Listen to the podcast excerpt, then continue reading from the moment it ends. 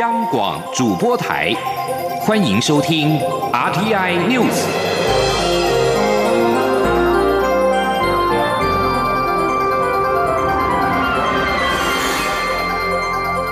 听众朋友您好，欢迎收听这节央广主播台提供给您的 RTI News，我是张顺祥。率团来访的美国卫生部长阿扎尔今天上午前往台北宾馆吊唁前总统李登辉，鞠躬献花致意。随后，阿扎尔写下李总统留下的民主将推进美国跟台湾关系永远向前，贴上了追思墙。陪同者还包括了外交部长吴钊燮、美国在台协会处长厉英杰等人。记者王兆坤报道。美国卫生部长阿扎尔在台北宾馆向李登辉致意，以民主连结台美关系写下留言，签名并使用美国卫生及公共服务部部长完整官衔。他在贴上留言后，向现场守候媒体挥手，但未发表谈话或接受访问。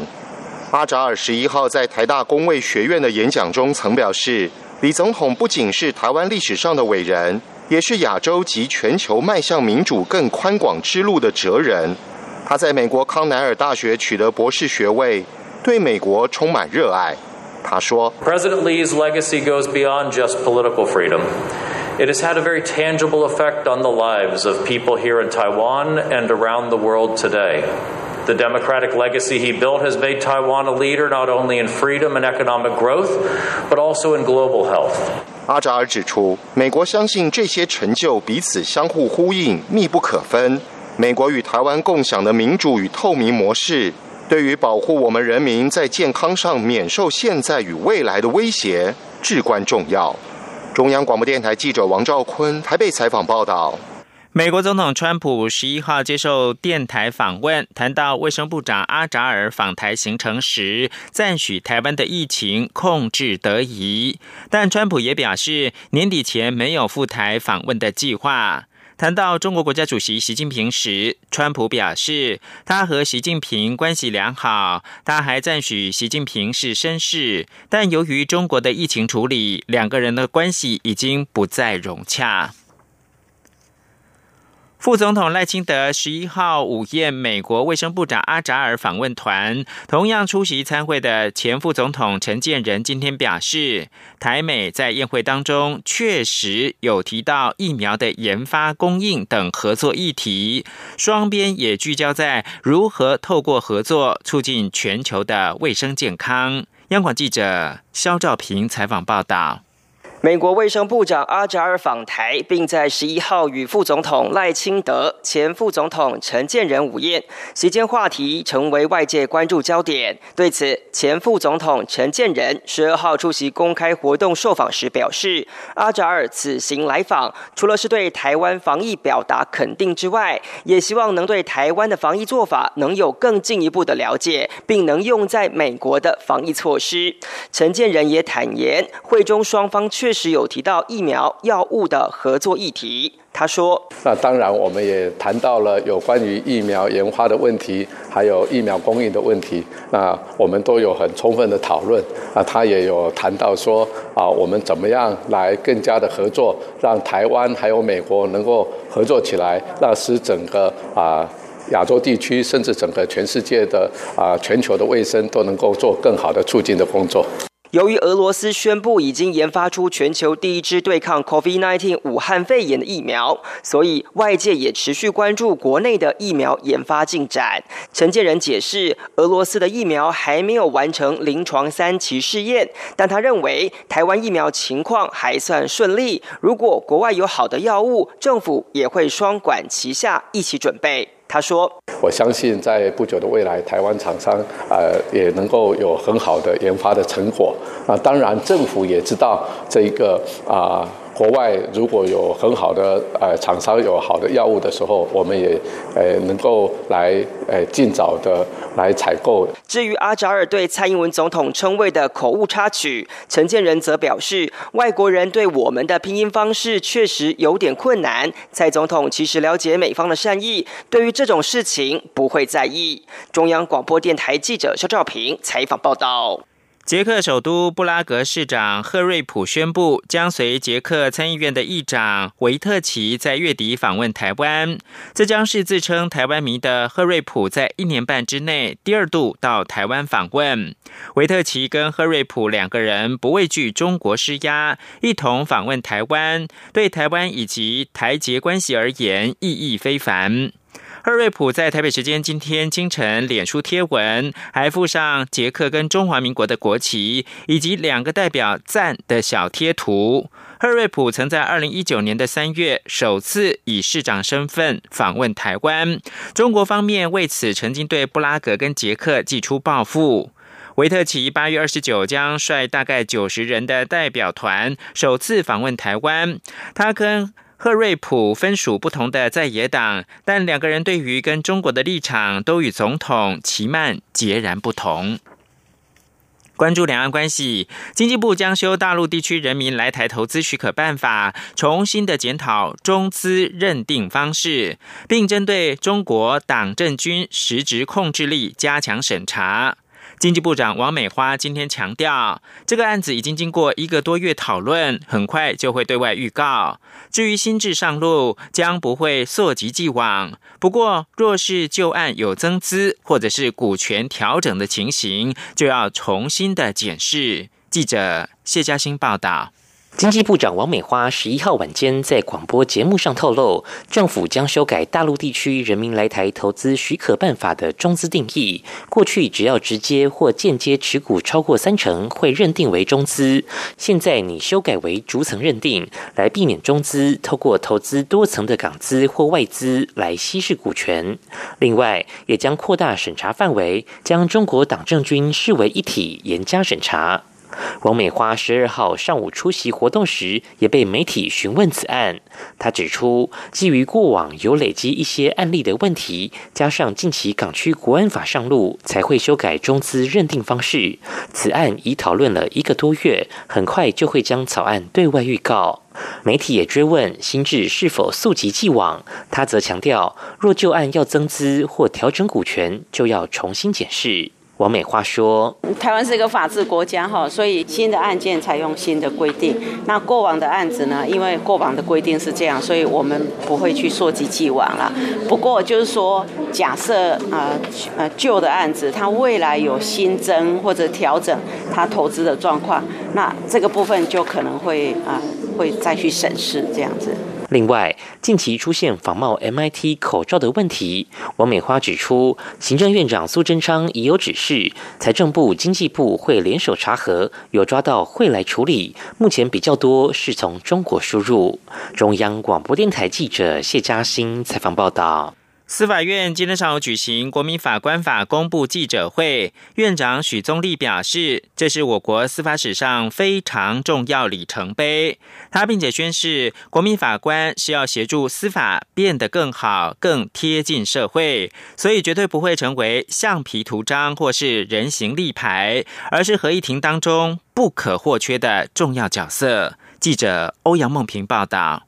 由司法院行政院会前提出的国民法官法草案，在今年七月二十二号于立法院三读通过。今天由蔡英文总统公布，自二零二三年一月一日起，所有年满二十三岁的国民都有机会担任国民法官。许宗立在公布记者会中表示，国民法官法的通过是我国司法史上非常重要的里程碑。过去司法改革的重点是追求司法独立，现阶段的重点则是在维持司法公正独立的同时，也要展开与国民的对话，回应国民的期待，而国民法官法正是这个重点的具体展现。他并宣誓，国民法官绝对不会成为橡皮图章或人形立牌。他说：“司法院呢，深刻的体认到，国民法官参与审判呢，他是来协助司法院的更好、更贴近社会，所以国民法官呢，绝对不会是。”橡皮图章，更不是人形立牌啊！它会是合议庭中不可或缺的重要的角色。徐宗立指出，国民法官法也进行了必要的制度改革，包括起诉状一本主义，让国民法官与职业法官立于资讯平等的出发点，集中审理、速审、速结，是要让国民法官能够尽速完成任务，回归正常生活。证据裁定制度，则是要让国民法官不会受到非法证据的污染，能够更公正的进行审判。未来这些制度更可能扩及到其他刑事审判程序，让司法改革有机会达成正向循环。许宗立表示，在国民法官制度上路前，司法院、行政院、法务部及律师界等各方将携手合作，致力完善制度运作所需的各项基础工程，并积极宣导，让民众熟悉与认同。司法院也将由秘书长林辉煌担任召集人，组成跨院际的协调平台，共同促成国民法官法的顺利施行。中央广播电台记者欧阳梦平在台北采访报道。时代力量立委陈娇华今天跟数十个自救会一起举行记者会，要求政府全部的土地征收案都应该召开听证会，以维护程序公正。陈娇华表示，目前仅有特定农业区应该举办听证会，他将提案修法。央广记者王维婷报道。现行土地征收条例规定，除特定农业区应举办听证会外，其余土地征收案并无举办听证会的规定。时代力量立委陈娇华十二号与数十个民间自救会一起举行记者会，要求政府土地征收案皆应举办听证会，以维护程序公正公开。陈娇华表示，从台中黎明幼儿园、南铁东移到社子岛等土地征收案，都发生民众抗争的情况。可见征收程序欠缺合理性。陈娇华表示，政府不当征收的争议越来越严重，召开听证会有其必要，以维护民众财产权和人权。陈娇华将提案修法，要求每一类土地征收案都要召开听证会。陈娇华说：“因为目前在行政程序法虽然有明定要召开听证会，但是呢，啊，在土地征收条例只有条例啊，这个特定农业区才要召开，所以这个并不是啊非常好的这种规范，所以呢，哦，希望政府在所有土地的征收都应该召开行政听证会。出席记者会的台湾土地正义行动联盟理事长陈志晓表示，许多土地征收案件中，政府忽略了必要性与正当性，直接跳到与民众谈补偿安置的阶段。他批评这样的情况非常荒谬，民众家园被掠夺，人格权、生存权并非金钱可以补偿。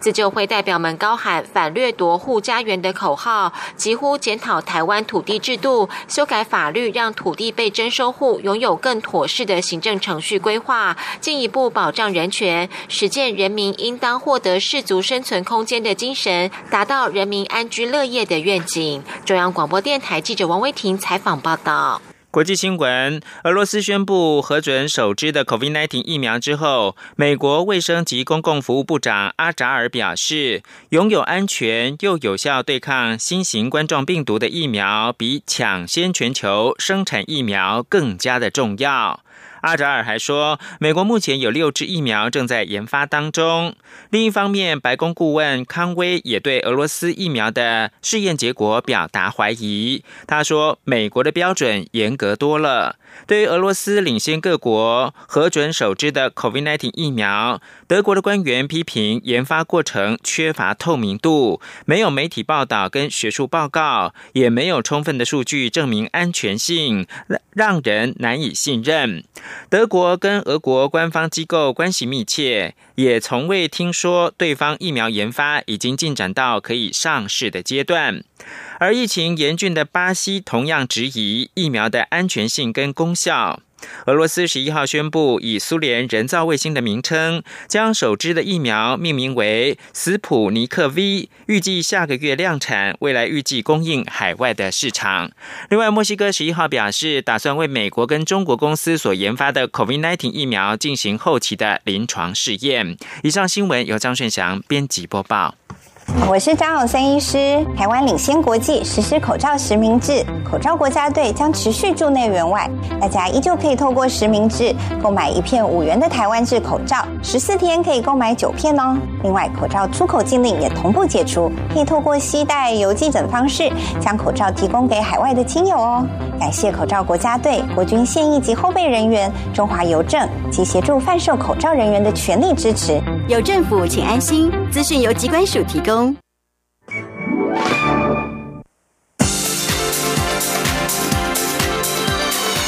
这里是中央广播电台台湾之音，欢迎继续收听新闻。各位好，我是主播王玉伟，欢迎继续收听新闻。国发会主委龚明鑫今天出席第五届数位行动产业高峰会时指出，五 G 除了将带来更大的转变之外，与四 G 的差异也发生在供应端。在四 G 网络的时期，各种设备被大企业寡占，但是五 G 有机会被打破。前天记者杨文军的采访报道。国发会主委龚明鑫十二号出席第五届数位行动产业高峰会，他致辞时指出，五 G 将是往后几年的关键字。目前各家电信商都已开台，很多试验也开始，例如智慧交通、自驾车、智慧工厂、无人制造、远距医疗、精密开刀、远距教育等，都可以线上即时互动，画面也不会延迟。龚明鑫说，五 G 跟四 G 的差异。也发生在供应端，四 G 时期被大企业寡占，但五 G 则有机会被打破。他说：“五 G 的时代也让我们重新有打破这样的呃封闭式的架构的一个机会，啊，所以我们开始启动了这个这个 Open RAN 啊 Open RAN 的一个架构。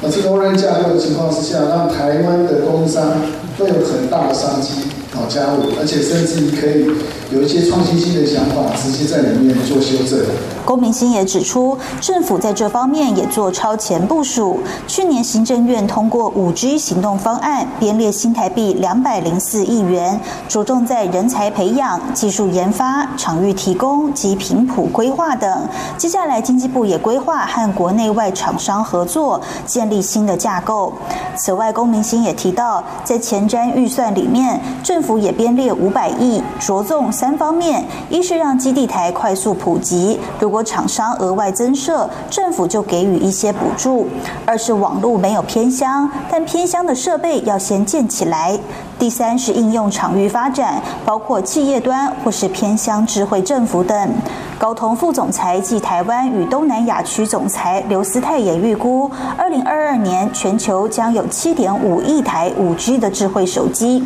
二零二五年全球将有百分之三十的联网都是使用五 G。中央广播电台记者杨文君台北采访报道。继续将焦点转到国会，行政院纾困三点零追加预算已经送立法院审议，但是遭到国民党团质疑，不排除冷冻协商一个月到九月中再处理，也让苦候粮草多时的业者心急如焚。对此，交通部长林佳龙呼吁立法院不分朝野，体认纾困就是要救急，尽快通过这一项特别预算。而针对较为急迫的项目，交通部也不排除根据特别条例以缓济急来应应。前天记者吴丽君的采访报道。行政院日前将纾困三点零追加预算送立法院审议，民进党立院党团也准备十七号立案召开临时会处理，不过遭国民党团质疑召开临时会的急迫性，不排除冷冻协商一个月再来处理。民众党团也希望行政院说明纾困二点零的执行成果，让纾困三点零想赶在八月底。以前通过出现变数，对此原本抛出纾困三点零会在七月无缝接轨纾困二点零的交通部长林佳龙，眼见八月即将过半，而且月底是否能够通过也不乐观，只能呼吁朝野立委提任纾困就是救急，而对于急需粮草度过饥荒的业者，交通部也不排除以缓。积极来应应。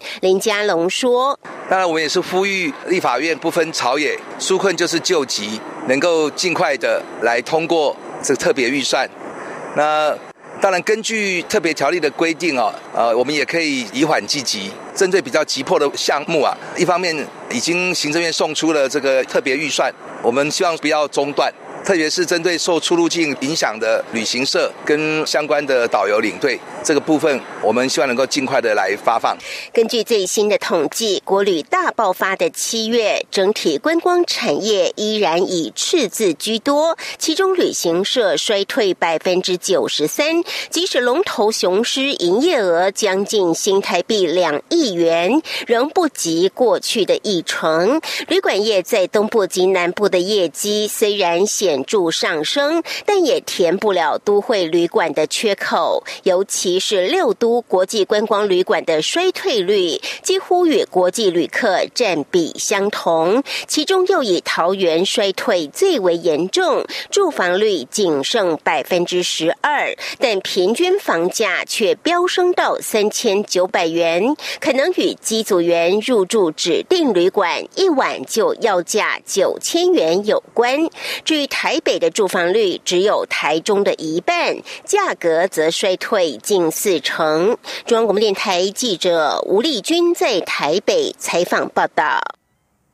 政坛焦点：民进党立委苏正清因为涉嫌收贿遭到羁押，民进党廉政委员会决议将他停权三年。但苏正清过去也曾卷入其他争议案件，如今又卷入此案，重创民进党的形象。外界质疑党中央过于纵容，才会演变至此。对此，立法院副院长蔡其昌今天接受专访时表示，政党运作必须有制度，否则会流于政治斗争。如今廉政会已经决议停权，就是透过制度来处置。今天记者刘玉秋的采访报道。民进党立委苏振清因社会遭到羁押，民进党廉政委员会决议将他停权三年。苏振清中常委资格确定不保。不过，由于苏振清去年也曾卷入上市公司成美财掏空案而无法被列入部分区名单，如今又涉入搜购经营权之争的收贿案。广播节目主持人周玉蔻十二号专访立法院副院长蔡其昌时质疑，民进党是否过于纵容苏振清，才会导致如今这样的局面？重创民进党的形象，兼任民进党主席的蔡英文总统应该很生气。对此，蔡其昌表示，蔡总统最近脸都很臭，但生气也是正常的。不过，蔡其昌说。站在政党运作的角度而言，必须要有制度，否则会流于斗争。廉政会已做出处置，一切都应该透过制度进行处理。我认为你有，然后你就该怎么样？那这个会流于大家各说各话，甚至叫政治斗争。不像这一次到达的那个标准，所以他就透过开会，透过制度性的来处理。那如果没有这样的情况下，当时呃，陈美才也好，或这些问题来讲，其实都是媒体报道。你你你党的制度还没有到要处理。他就是说，他已经明显的违背党的相关的什么规定的时候，嗯，你其实是没有办法处理的。蔡其昌也提及，搜购经营权案受伤最重的是时代力量，因为社会质疑实力标准不一。过去一旦或有一点证据，就是排山倒海的修理别人，但一旦实力同人涉案时却静默。蔡其昌说，实力把自己的道德标准拉高到与神一样，就要有神的作为，不然就会容易被。修理。另外，搜狗经营权案经传案外案，有媒体报道指出，调查局搜索实力前党主席徐永明住家时，意外在保险箱中找到新台币三百万元现金。徐永明称是向一名重量级部会首长借贷而来，还称借款当天台数科董事长廖子岑也曾在现场。主持人周玉蔻直指此名重量级部会首长就是交通部长林佳龙，呼吁林佳。龙尽快对外释疑，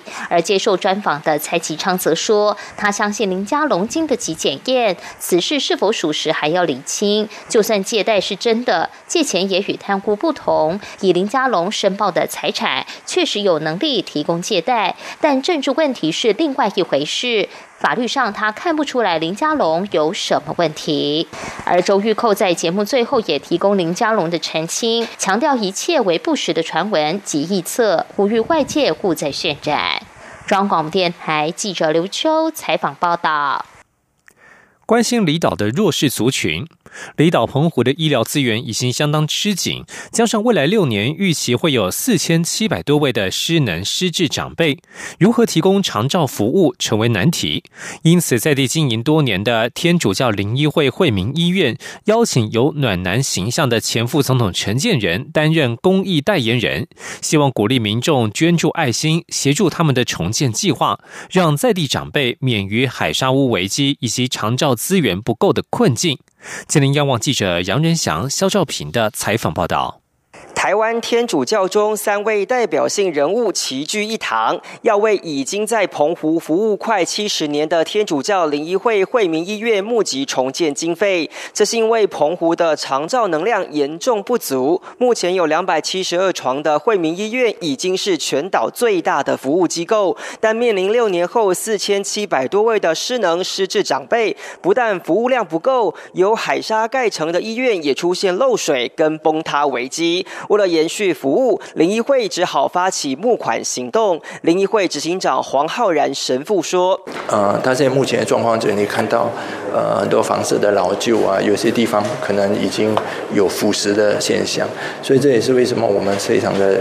呃，急着要赶快把它呃为这些住民找一个新的一个安置的的地方。离岛交通因素使得重建经费高达新台币五点五亿，这让林议会董事长吕若瑟神父相当苦恼。由于先前国人慷慨捐款，意大利协助防疫的爱心令人感动，所以这一次也希望同样的爱心能送到离岛澎湖。他说：“对，谢谢你们神医的为意的。”完成人的希望继续不断的这个爱延续到澎湖。同为教友的前副总统陈建仁，则是发挥暖男影响力，担任重建计划的代言人，希望人人都是大人哥，能在最需要的地方把爱传下去。他说：“台湾人民实际上每一个人都相当的慈悲善良，愿意帮助别人。所以我刚才说，台湾人民每一个人都是大人哥、大人姐。那希望大家能够啊慷慨的解囊，来协助澎湖惠民医院能够早日重建，让澎湖的啊老人家们能够享受到台湾。”全民的温暖，有号召力的公益大使为台湾偏乡医疗登高一呼。除了要打造完善的医疗网之外，更希望能在澎湖的风沙中延续社会对偏远医疗的爱。中央广播电台记者杨仁祥、肖兆平采访报道。关注国际消息。加州联邦参议员贺锦丽在十一号确评中选，成为民主党准总统候选人拜登的竞选搭档，是美国首位成为大党副总统候选人的非裔女性。拜登表示，贺锦丽为社会弱势英勇奋战，是他所需要的人。华尔街日报指出，五十五岁的贺锦丽父母为印度及牙买加移民，他从二零一六年当选参议员以来，一直被视为民主党内崛起的新秀。任职参议员期间，贺锦丽常在参院司法委员会当中以尖锐问题拷问或川普政府提名的官员，因此受到外界瞩目。包括奥巴马、希拉蕊、参议员桑德斯等民主党政治人物都称赞拜登的决定，也有体坛和影艺界名人对于贺锦丽获得提名一致叫好。